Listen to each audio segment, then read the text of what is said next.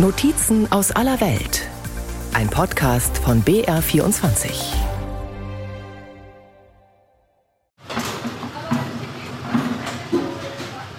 In einem riesigen Topf köchelt eine helle Masse. Küchenchef Patrick Martin wirft einen prüfenden Blick in den Topf. Einer seiner Mitarbeiter gibt noch Grieß dazu und rührt mit einem langen Holzlöffel. Hier wird Grießbrei gemacht mit Biomilch und das ist die Hauptspeise heute. Als Nachspeise gibt es heute Pflaumenkompott. Der Küchenchef bereitet gemeinsam mit seinem Team Mittagessen für mehrere Schulen vor.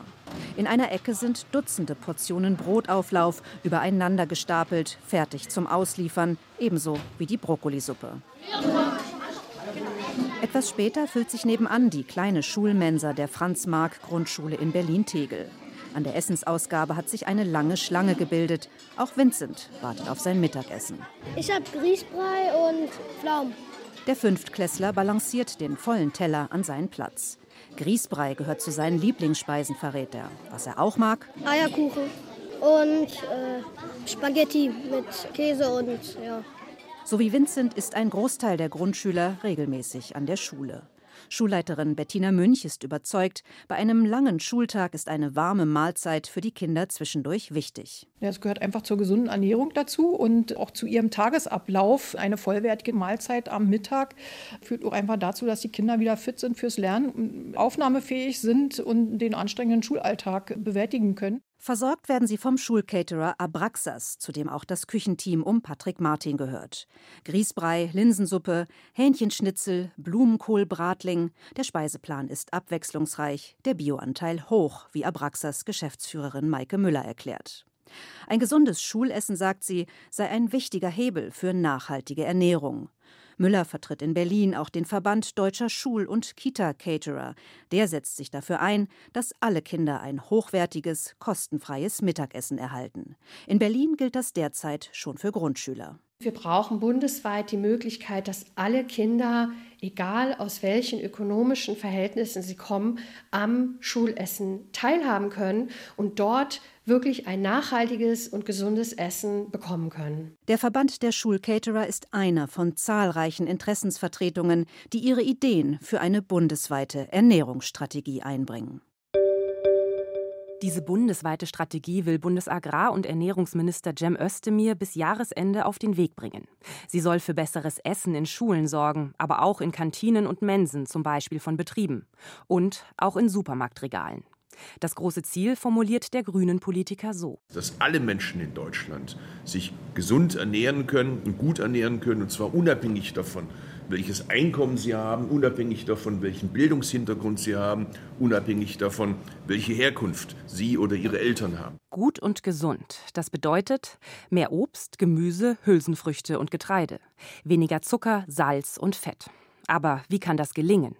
Das Bundeskabinett hat bisher grobe Ideen, Eckpunkte beschlossen. Sie zeigen, wie groß die Herausforderungen sind. Das Schulessen zu verbessern, wie es Küchenchef Martin in Berlin vorzeigt, ist eines der Ziele, die sich der Minister vorgenommen hat. Aber nicht nur dort. Dann muss das Ziel sein, dass wir in der gesamten Republik in allen Schulen, in allen Kantinen, in den Fabriken, in allen Senioreneinrichtungen, in allen Pflegeeinrichtungen, in allen Krankenhäusern ein gesundes Essen auf dem Stand dessen, was die Wissenschaft uns sagt, anbieten können und dass das nicht am Geldbeutel scheitert. Dabei will sich der Minister an der Deutschen Gesellschaft für Ernährung orientieren. Wir wollen deshalb dafür sorgen, dass die Qualitätsstandards zur Deutschen Gesellschaft für Ernährung in der Gemeinschaftsverpflegung verbindlich werden und bis 2030 etabliert werden. Die Deutsche Gesellschaft für Ernährung, kurz DGE, sammelt wissenschaftliche Erkenntnisse und gibt Leitlinien vor für eine vollwertige, gesunde Ernährung. Was genau steckt dahinter? Berlin-Kreuzberg. Zehn Frauen sitzen an einem Tisch in einem Schulungsraum. Hier beim Workshop, der vom Berliner Projektanbieter Yeşil Chamber organisiert wird, wollen sie mehr darüber lernen, wie sie sich und ihre Familien gut und gesund ernähren. Die Frauen haben eine Migrationsgeschichte. Der Kurs findet auf Türkisch statt. Kursleiterin Gülcan Nitsch befestigt an der Tafel mit Magneten eine bunte Pyramide, auf deren unterschiedlichen Ebenen Lebensmittel abgebildet sind. Eine Ernährungspyramide. Ganz unten am breiten Boden der Ernährungspyramide sind Tomaten eingezeichnet, Äpfel, Salat, Karotten, aber auch Linsen, Bohnen, Nüsse. Wir sollten am meisten Obst und Gemüse äh, essen. Nämlich fünf Portionen pro Tag. Eine Portion ist ungefähr eine Handvoll. Etwas weniger essen sollte man von den Produkten, die eine Ebene höher abgebildet sind, zum Beispiel Nudeln und Kartoffeln. Die Ebene darüber wird noch schmaler und zeigt Käse, Joghurt, Fleisch und Fisch. Die Deutsche Gesellschaft für Ernährung empfiehlt Milchprodukte täglich zu essen, aber eben nicht so viel. Fisch ein bis zweimal die Woche, Fleisch nur in kleinen Mengen. Am oberen Rand der Pyramide sind Schokolade, Chips, Limonade. Ganz an der Spitze kommen die Süßigkeiten. Also so wenig wie möglich Süßigkeiten. Also. Gemurmel unter den Frauen, Lachen. Nitsch übersetzt. Sie hat es genau andersrum. Also die Pyramide sollte eigentlich so sein, aber bei ihr steht die Pyramide auf dem Kopf. Also deshalb hat sie gelacht. Tatsächlich sieht die Realität auf dem täglichen Speiseplan oft anders aus. Die meisten Menschen essen weniger Gemüse und Obst als die empfohlenen fünf Portionen pro Tag, dafür sehr viel mehr Fleisch. Und beim Zucker schlagen die Deutschen auch deutlich über die Stränge. Wie es besser gehen könnte, dazu gibt es viele Bildungsangebote. Aber die erreichen längst nicht alle Menschen, sagt Projektleiterin Gülcan Nitsch. Zum Beispiel Gruppen mit Migrationsgeschichte. Für Nitsch ist der Ernährungsworkshop mit den zehn Frauen ein gutes Beispiel dafür, Menschen direkt vor Ort besser zu informieren. Und nach der Schulung sind diese Personen unsere Multiplikatorinnen und Multiplikatoren und fangen an, ihre Freunde, ihre Nachbarn für das Thema zu sensibilisieren und sagen, weißt du das, dass da so viel Zucker drin ist? Weißt du das, dass man im Winter keine Tomaten kaufen sollte? Auch die Bundesregierung will mit ihrer Ernährungsstrategie Bildungsangebote unterstützen. Schon jetzt fördert das Ernährungsministerium zahlreiche Angebote. Offen ist, inwiefern das im Zuge der Ernährungsstrategie weiter ergänzt wird. Der Handlungsbedarf ist groß. 15 Prozent der Kinder in Deutschland gelten als übergewichtig, 6 Prozent als adipös. Lisa Pörtner ist Medizinerin und engagiert sich im Bündnis Ernährungswende anpacken. Mehrere Verbände haben sich darin zusammengeschlossen, darunter die Umweltorganisation WWF und der Berufsverband der Kinder- und Jugendärzte. Pörtner mahnt, gerade bei Kindern könne eine ungesunde Ernährung dramatische Auswirkungen haben. Es kann hierdurch eben ein Mikronährstoffmangel entstehen und dadurch sind die Kinder in ihrer körperlichen und auch geistigen Entwicklung zum Teil stark beeinträchtigt und damit von Beginn ihres Lebens an benachteiligt. Zu den Risikofaktoren zählt Pörtner zu wenig Obst und Gemüse und zu viel rotes Fleisch, zum Beispiel Schweine- und Rindfleisch. Auch bei Erwachsenen sieht sie ein Problem mit Übergewicht und ernährungsbedingten Krankheiten wie Diabetes. Es ist mittlerweile so, dass mehr als ein Viertel aller vorzeitigen Todesfälle in Europa durch eine ungesunde Ernährung bedingt sind. Und ähm, eine Fehlernährung ist mittlerweile einer der wichtigsten Risikofaktoren tatsächlich für chronische Erkrankungen und für den vorzeitigen Tod. Um das zu ändern, wäre mehr pflanzliche Ernährung auch in Kantinen und Mensen ein wichtiger Schritt, sagt Pörtner, denn so könnten viele Menschen für eine gesündere Ernährung begeistert werden. Das bedeutet langfristig umdenken. Aber auch kurzfristig müsse dafür gesorgt werden, dass sich alle gesundes Essen leisten können, sagt Pörtner. Eine Forderung, die weit über die Ernährungsstrategie hinausgeht und auch von Verbraucherschützern und Sozialverbänden kommt. Die Preise für Gemüse, Brot, Butter, Wurst und Joghurt sind gestiegen. Verbraucherinnen und Verbraucher müssen beim Supermarkteinkauf tiefer in die Tasche greifen. Viele Menschen mit geringem Einkommen finden es immer schwerer, sich gesund und ausgewogen zu ernähren.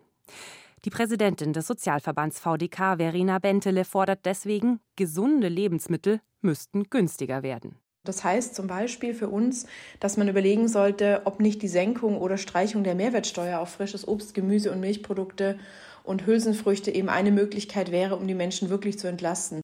Auch Ernährungsminister Özdemir ist dafür, die Mehrwertsteuer für gesunde Lebensmittel zu streichen. Das FDP-geführte Bundesfinanzministerium sieht aber keinen Handlungsbedarf. Ein Sprecher verweist darauf, dass Nahrungsmittel grundsätzlich bereits dem ermäßigten Steuersatz von 7 Prozent unterliegen. Es gebe keine Planungen, daran etwas zu ändern. Und, Zitat, die Bundesregierung beobachtet die aktuellen Preissteigerungen sowie ihre Auswirkungen auf die Gesamtwirtschaft sowie spezifische Einkommensgruppen genau und hat angesichts der stark gestiegenen Lebenshaltungskosten bereits unmittelbare Entlastungsmaßnahmen von insgesamt fast 300 Milliarden Euro ergriffen. Die Mehrwertsteuer für gesunde Lebensmittel streichen, In der Regierungskoalition gibt es dafür im Moment keine Mehrheit. Zurück in Berlin-Kreuzberg. Ernährungsminister Cem Özdemir besucht die Kantine Zukunft. Eine Initiative, die Essen in Kantinen nachhaltiger machen will. Weniger Tierprodukte, mehr Bio, gleichzeitig lecker und gesund. Wie solche Gerichte für Kantinen aussehen könnten, zeigt Küchenchef Patrick Wotny gerade dem Minister. Das ist ein ganz spannendes Gericht, nicht süß, nicht salzig. Das ist ein Apfelbrot. Ähm, ein Apfelbrot. Ein Apfelbrot, nicht genau. Nicht süß, nicht salzig. Richtig. Krass. Das würden wir jetzt schneiden, anrichten. Dazu gibt es einen Honigjoghurt. Mhm. Und dann haben wir noch einen Haferquark. Ähm, okay. Und ich esse das jetzt einfach. Der Minister nimmt sich einen Happen. Sensationell, und? super. Es ist gesund und schmeckt gut. Mhm. Ist doch toll. Wie können davon auch andere überzeugt werden? Özdemir könnte sich vorstellen, Kinder auch über ihre Vorbilder für gesundes Essen zu begeistern. Zum Beispiel Fußball. Wenn Sie mal mit den Fußballspielern, und zwar auf dem allerhöchsten Leistungsniveau reden, die ernähren sich genau so, im Prinzip wie unsere Ernährungsstrategie ist. Also weniger Salz, weniger Zucker, weniger Fette, mehr pflanzenbasierte Ernährung und bringen damit Höchstleistungen. So, und jetzt müssen wir es irgendwie schaffen, dass die Vorbilder, die die Kinder und Jugendlichen haben, dass man auch ein bisschen drauf schaut, wie ernähren die sich. Also Fußballer und andere Vorbilder zum Beispiel für Werbekampagnen gewinnen. Das ist erstmal eine Idee, die der Minister äußert. Gedankenspiele. Die bundesweite Ernährungsstrategie bewertet Christiane Seidel vom Verbraucherzentrale Bundesverband grundsätzlich positiv. Die Pläne seien aber viel zu unkonkret. Beispiel Kantinenessen. Erst einmal sollen Modellprojekte gefördert werden. Der Verbraucherschützerin ist das zu wenig. Sie wünscht sich, dass die Bundesregierung mehr Geld für die Ernährungswende in der Gemeinschaftsverpflegung zur Verfügung stellt. Auch die Länder und die Kommunen sieht sie in der Verantwortung. Aber damit wir hier auch tatsächlich für verlässliche Ziele und Maßnahmen sorgen können, damit die ausgestaltet werden können, brauchen wir da auch ein Finanzierungskonzept. Die Forderungen stoßen bei Stefanie Wunder auf offene Ohren. Sie ist Ernährungsexpertin beim Think Tank Agora Agrar. Ja, in jedem Fall braucht es wirklich einen ganz breiten Mix an Instrumenten. Sagt sie und ist überzeugt, die Bundesregierung könnte mehr handeln. Dazu zählen für sie eine Mehrwertsteuersenkung, finanzielle Unterstützung für die Ausbildung von Köchen, aber auch ein Werbeverbot. Die Beschränkung von an Kinder gerichtete Werbung für ungesunde Lebensmittel könnte man durchaus auf Bundesebene umsetzen. Und wir sehen da in anderen Ländern auch gute Vorbilder, die auch schon erwiesen haben, dass das gut funktioniert. Wie zum Beispiel in Chile. Untersuchungen zeigten, sagt Stefanie Wunder, dass ein Verbot durchaus erfolgsversprechend sei. Auf ein Werbeverbot haben sich auch die Ampelparteien im Koalitionsvertrag verständigt.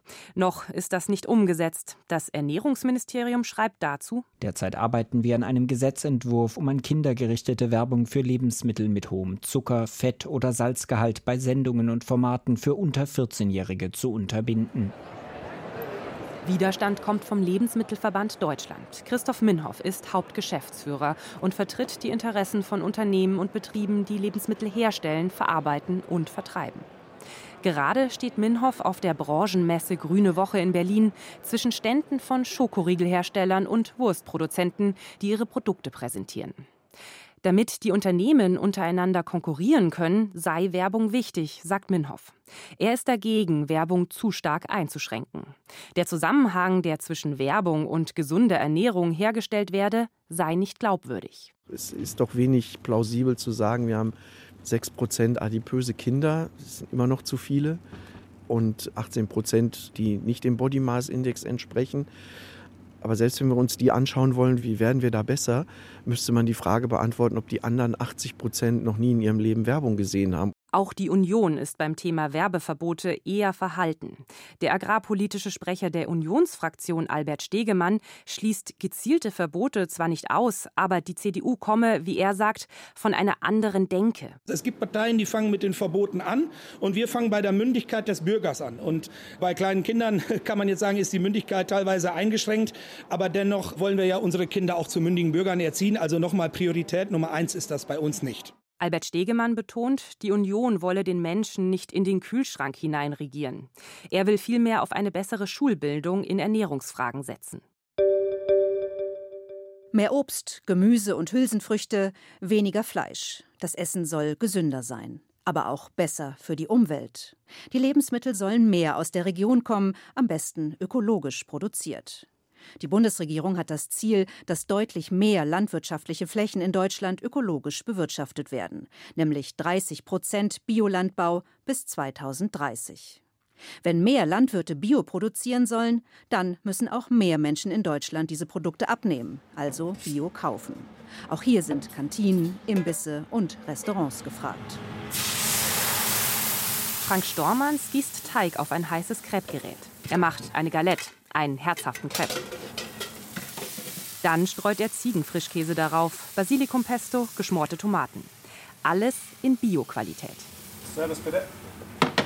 Frank Stormanns bietet in seinem Restaurant Mittagessen an, auf dem Stadtmarkt in Augsburg. Letzten Herbst hat er auf Bio umgestellt. Wir konsumieren privat jetzt seit zwölf Jahren nahezu 98 Prozent Bio. Aber den Weg, das hier alles noch zu machen, den habe ich halt lange nicht gesehen. Dann hat er den Schritt gewagt und ist damit ein Exot unter seinen Kollegen. Noch bieten Restaurants, Imbisse, Kantinen nur wenig Bio an. In der gesamten Außerhausverpflegung in Deutschland liegt der Anteil von Bioprodukten bei nur rund einem Prozent. Das ist eine Schätzung des Thünen-Instituts, einer Bundesforschungseinrichtung. Dabei gibt es schon positive Beispiele wie den Berliner Schulcaterer Abraxas. Drei Viertel des Schulessens bestehen dort aus ökologisch erzeugten Lebensmitteln. Für ein gesundes und abwechslungsreiches Mittagessen zu sorgen, das ist aber auch für Caterer nicht leicht. Auch sie spüren die gestiegenen Kosten für Energie und Lebensmittel. Viele Unternehmen mussten deswegen schon ihre Preise für die Schulessen erhöhen. Das Ernährungsministerium will an die Bioquote in Kantinen ran und hat vor kurzem damit begonnen, Beratungsangebote zu fördern. Auch Restaurantbesitzer Frank Stormanns aus Augsburg hat sich beraten lassen. Und zwar schon vor einem Jahr. Wollt ihr einen Kaffee dazu? Oh ja. Was für ein? Espresso. Ja. Seine ehemalige Beraterin Eva Maria Huber vom Anbauverband Bioland besucht ihn im Restaurant. Als Stormanns beschlossen hat, auf Bio umzustellen, hatte er viele Fragen und Sorgen, erzählt er. Wir sind es eigentlich gewohnt, das ganze Jahr Tomaten zu kaufen. Die gibt es immer. Und im Winter machen wir jetzt Kohl, aber Tomaten haben wir immer. Aber das ist eigentlich auch Quatsch. Da sich erstmal reinzufinden und zu gucken, okay, was möchtest du deinen Kunden auch zumuten oder was kannst du ihnen zumuten? Beraterin Eva Huber nickt. Biotomaten oder auch Biopaprika, gerade in guter Qualität, seien im Winter oft einfach teuer. Das macht für Gastronomie dann einfach keinen Sinn. Und da das Umdenken zu schaffen, in der Gastronomie, aber auch beim Kunden, zu sagen, das muss es nicht geben. Es kann eben bunte Beete geben als Garnitur. Das ist ganz, ganz wichtig, weil nur so kann Biogastronomie erfolgreich funktionieren. Rote Beete ist aus der Region im Winter gut und preiswert zu bekommen. Nur müssten Köche ihren Speiseplan dafür ändern, neu denken. Beraterin Huber will die Köche dafür motivieren. Vor allem in Kantinen sieht sie einen großen Hebel für mehr Bio, denn die Kantinen würden mittags viele Menschen mit Essen versorgen. Deswegen ist es schon wichtig, wirklich hier anzusetzen und einfach hier auch eine Quote zu geben und zu sagen, das ist ein Anteil, den muss ich geben. Mehr Bio soll es auch in staatlichen Kantinen der Bundesverwaltung geben. Das Ernährungsministerium will, dass der Anteil in den kommenden Jahren steigt auf mindestens 30 Prozent. Wie weit der Weg dorthin ist, ist aktuell unklar. Bisher weiß das Ministerium nicht, wie hoch der Bioanteil im Moment in den Kantinen des Bundes ist. Das Ministerium schreibt: Der Bioanteil in der Außerhausverpflegung der Bundeskantinen und nachgelagerten Behörden wurde erstmalig im letzten Quartal 2022 für das Jahr 2021 erhoben. Die Auswertung ist noch nicht abgeschlossen. Gerold Rahmann leitet das Institut für ökologischen Landbau beim bundeseigenen Thünen-Institut. Trotz fehlender Daten, auch er sieht in Kantinen eine wichtige Stellschraube, um die Nachfrage nach Bio zu steigern. Das könne ein Anreiz auch für Landwirte sein, auf eine nachhaltigere Produktion umzustellen. Rahmann ist zuversichtlich, dass das gelingen kann. Wenn wir uns überlegen, dass es doch sehr viele Kantinen in Bundeseinrichtungen und angelagerten Institutionen gibt, dann ist hier sicher der erste große Hebel. Und da ist natürlich auch Farbe zu bekennen, meinen wir es ernst. Wir selber können in Ministerien der Bundesregierung das Ökolandbauziel erreichen, um vorbildhaft zu sein für andere Kantinen, Mensen oder ähnliches. Mehr Bio in Kantinen, mehr Bioanbau. Auch für Landwirte ist das eine Herausforderung, wie der Präsident des Deutschen Bauernverbandes Joachim Ruckwied deutlich macht. In Zeiten von Energiekrise und Inflation hielten sich Verbraucherinnen und Verbraucher vor allem bei teuren Bioprodukten zurück, sagt Ruckwied. Ist das 30 Prozent Bioziel in der Landwirtschaft zu schaffen? Aus heutigen Gesichtspunkten ist es ein sehr anspruchsvolles Ziel. Entscheidend wird hier das Einkaufsverhalten der Verbraucherinnen und Verbraucher sein. Wenn die Nachfrage da ist, dann werden wir Landwirte das auch liefern. Das gelte für Bio, aber auch insgesamt für den Trend hin zu mehr vegetarischer und veganer Ernährung. Diesen Trend würden einzelne Landwirte bereits aufgreifen, sagt Ruckwied. Manche würden zum Beispiel Kichererbsen anbauen als Proteinquelle. Aber, fordert er, Fleisch dürfe nicht verteufelt werden. Für mich ist eine ausgewogene Ernährung wichtig. Und da gehören auch tierische Produkte dazu. Tierische Proteine, also tierisches Eiweiß ist wichtig für uns als Menschen im Hinblick auf die ausgewogene Ernährung. Und deshalb gehört äh, meines Erachtens alles auf den Teller. Tierische Lebensmittel ja, aber in Maßen. Dafür setzt sich unter anderem die Medizinerin Lisa Pörtner vom Bündnis Ernährungswende anpacken ein. Mehr Vollkorngetreide, Obst, Gemüse, Nüsse. Eine stärker pflanzliche Ernährung sei schließlich auch gut für die Umwelt. Laut Bundesumweltministerium machen die Treibhausgasemissionen, die aus dem Ernährungssystem kommen, in Deutschland rund 15 Prozent aus. Ein großer Teil davon wird durch die Tierhaltung verursacht. Auch Düngung und der Transport von Lebensmitteln tragen zum CO2-Ausstoß bei. Weltweit ist der Anteil der Treibhausgase, für die Landwirtschaft und Ernährung verantwortlich sind, sogar noch höher, erläutert Pörtner. Unser Ernährungssystem ist einer der Hauptgründe tatsächlich für die Überschreitung der planetaren Grenzen. Also hier haben wir massive Auswirkungen. Es sind circa ein Drittel aller menschengemachten Treibhausgase, die unserem Ernährungssystem zuzuordnen sind beispielsweise. Und ein Großteil hiervon eben der Herstellung tierischer Lebensmittel, eine stärker pflanzenbasierte Ernährung, das ist eine Kernforderung des Bündnisses und auch ein zentrales Ziel der Ernährungsstrategie. Wie also will die Bundesregierung die Ernährung der Deutschen verbessern? Mehr pflanzliche Ernährung, mehr Bio, mehr Beratungsangebote für Kantinen, aber auch mehr Bildungsangebote für Schulen, für benachteiligte Gruppen, die Werbung einschränken. Minister Özdemir hat viele Ideen und ehrgeizige Ziele. Konkrete Maßnahmen gibt es bisher kaum. Auch für Christiane Seidel vom Verbraucherzentrale Bundesverband steht fest, was jedoch genau mit dieser Ernährungsstrategie erreicht werden soll und wie die Ernährungswende gestaltet werden soll, das bleibt im Nebel. Christoph Minhoff vom Lebensmittelverband sagt, die größte Sorge, die ich habe, ist, dass man, wenn man zu viel will, man sich zu sehr im Klein-Klein verliert Viele reden gerade mit bei der Ernährungsstrategie.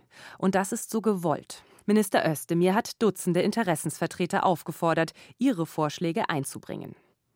Ende des Jahres soll die Ernährungsstrategie stehen und vom Kabinett beschlossen werden, plant Özdemir. Man muss sich, glaube ich, ein bisschen lösen von der Vorstellung, dass es den einen Punkt gibt, mit dem alle Probleme gelöst werden. Es ist ein hartnäckiges Bohren von dicken Brettern und irgendwann ist man durch. Dabei muss es nicht immer kompliziert sein. In der Franz-Marc-Grundschule in Berlin-Tegel haben die Kinder mittlerweile ihr Mittagessen beendet. Maike Müller vom Schulcaterer Abraxas ist zufrieden. Der Grießbrei hat großen Anklang gefunden. Müller ist überzeugt, Kinder lassen sich schnell begeistern für ein gesundes Schulessen. Dabei müsse es auch nicht jeden Tag Fleisch sein. Die Kinder heute, die wachsen mit den ganzen Umweltthemen. Kinder können damit umgehen und können das auch verstehen. Wenn man Kindern erklärt, warum es für unser Klima und für unsere Welt besser ist, nicht so viel Fleisch zu essen, dann verstehen Kinder das. Was man allerdings machen muss, ist, man muss vegetarisch lecker kochen. Was den Grießbrei mit Pflaumen angeht, so ist jedenfalls das Urteil von Vincent eindeutig. Lecker. Ein Anfang ist also gemacht, könnte man meinen, für eine bundesweite Ernährungsstrategie.